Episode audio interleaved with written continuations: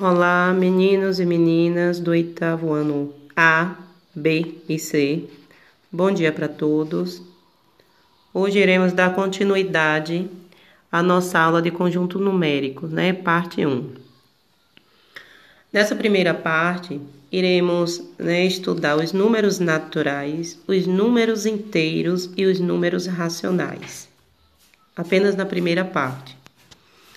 Bom, coloquei aí do lado, né, um esquemazinho para vocês observarem. O N é o conjunto dos números que representam os naturais.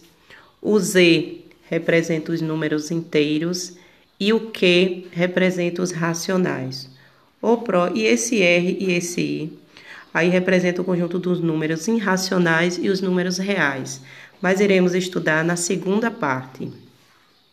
Hoje nós vamos estudar o que eu falei anteriormente, os números naturais, os inteiros e os racionais.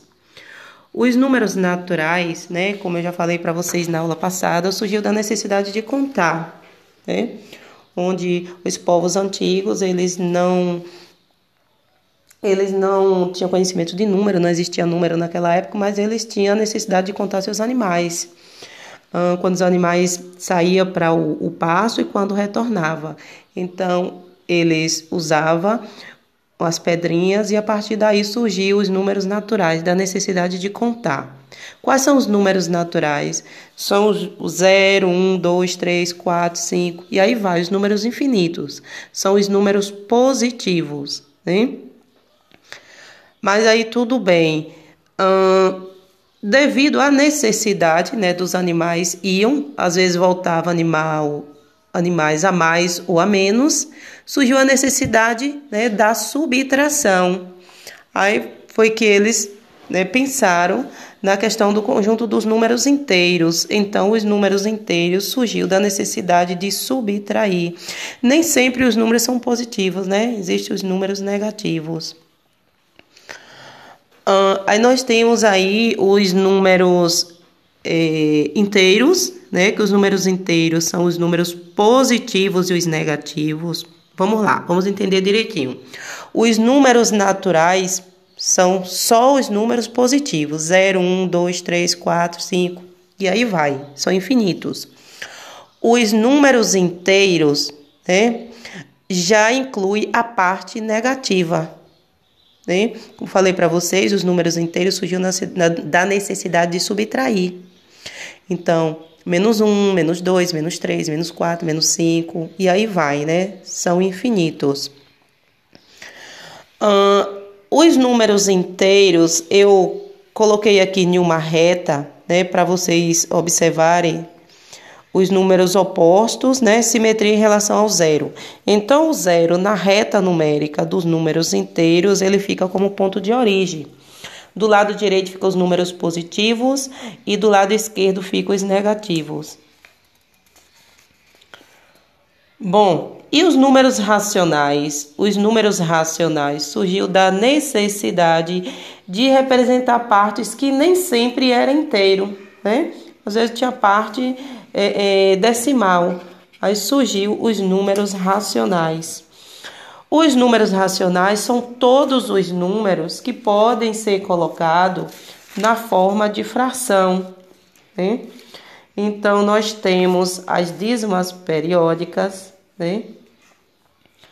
Ah, nós temos né, os números decimais, os números inteiros, né? Que envolve os naturais positivos e a parte negativa, né, que se torna, que são os números é, inteiros, né? Que os números inteiros é a junção dos positivos com os negativos. Então, resumindo, número racional é todo número que pode ser colocado em forma de fração. Né? Nós temos aí como eu falei para vocês, os números decimais, os números inteiros. Os números inteiros a gente pode colocar em forma de fração. O número 8 eu posso colocar em forma de fração? Posso, porque todo número ele pode ser dividido por ele mesmo. Então, pode ser 8 dividido por 1. Né? 8 dividido por 1 vai dar o quê? 8. 9 dividido por 1 pode, pode. Todo número inteiro, ou positivo ou negativo, ele pode dividir por ele mesmo. Menos 11 pode dividir por 1? Pode. Menos 11 dividido para, para 1, entendeu? Então, todos eles podem ser divididos por ele mesmo, né? E por 1. Bom, agora nós vamos para a parte das dízimas periódicas, né? Como eu falei para vocês, as dízimas periódicas são números racionais. Nós temos as dízimas periódicas simples e as dízimas periódicas compostas. Né? As dízimas periódicas, como o próprio nome já diz, né? É, no seu período, né? após a vírgula, ela tem ela tem um, é, é, uma periodicidade, os números que se repetem. As dízimas periódicas simples, depois da vírgula, o número se repete de forma periódica. Por exemplo, 0,3333 é uma dízima periódica simples. Se eu pegar um terço, né, 1 e dividir para 3, o resultado vai ser 0,3333. Então, então, após a vírgula, os números se repetem. Entendeu? Não tem número diferente. Os números são o mesmo. Observe. Já as dízimas periódicas compostas, após a vírgula, ela tem, tem número no, é, é, depois da vírgula que não são todos iguais. Por exemplo, eu tenho 1,65555. É, né? Essa dízima periódica composta, porque a periodicidade é o 5, mas eu tenho um número 6 depois da vírgula que não faz parte da periodicidade. Entenderam? Então, se eu pegar o número 149 e dividir por 90, o resultado vai ser 1,65555. Se vocês quiserem fazer essa experiência em casa, pegar a calculadora, né? É, com essa fração, a fração geratriz. Qual é a fração geratriz? É a fração que gera a dízima periódica. Então, 149 dividido por 90 é uma fração geratriz vocês pegarem na calculadora e fazer essa divisão, vocês vão achar esse resultado aí que eu falei para vocês. Vocês pegarem, né, é, a fração 1 terço e pegar 1 e dividir para 3, né, vocês vão achar como resultado 0,3333, ok?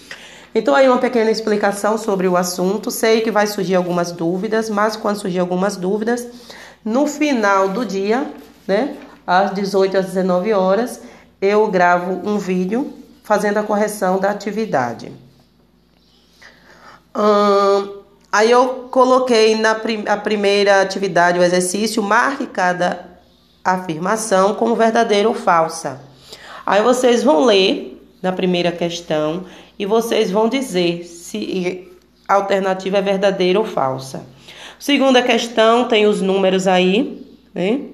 Zero, depois 144, menos 144, 25 menos 25, 2,45 menos 2,45, 1 quarto menos 1 quarto, raiz quadrada de 7, raiz quadrada de menos 7, né?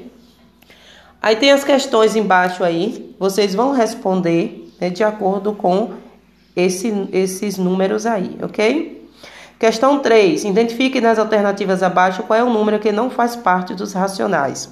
Como eu falei para vocês, os números racionais são todos aqueles que a gente pode colocar em forma de fração.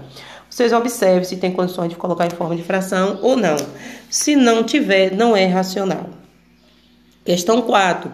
Considere as frações seguintes e represente em números decimais. Então, um terço, vocês vão colocar em números decimal da forma decimal.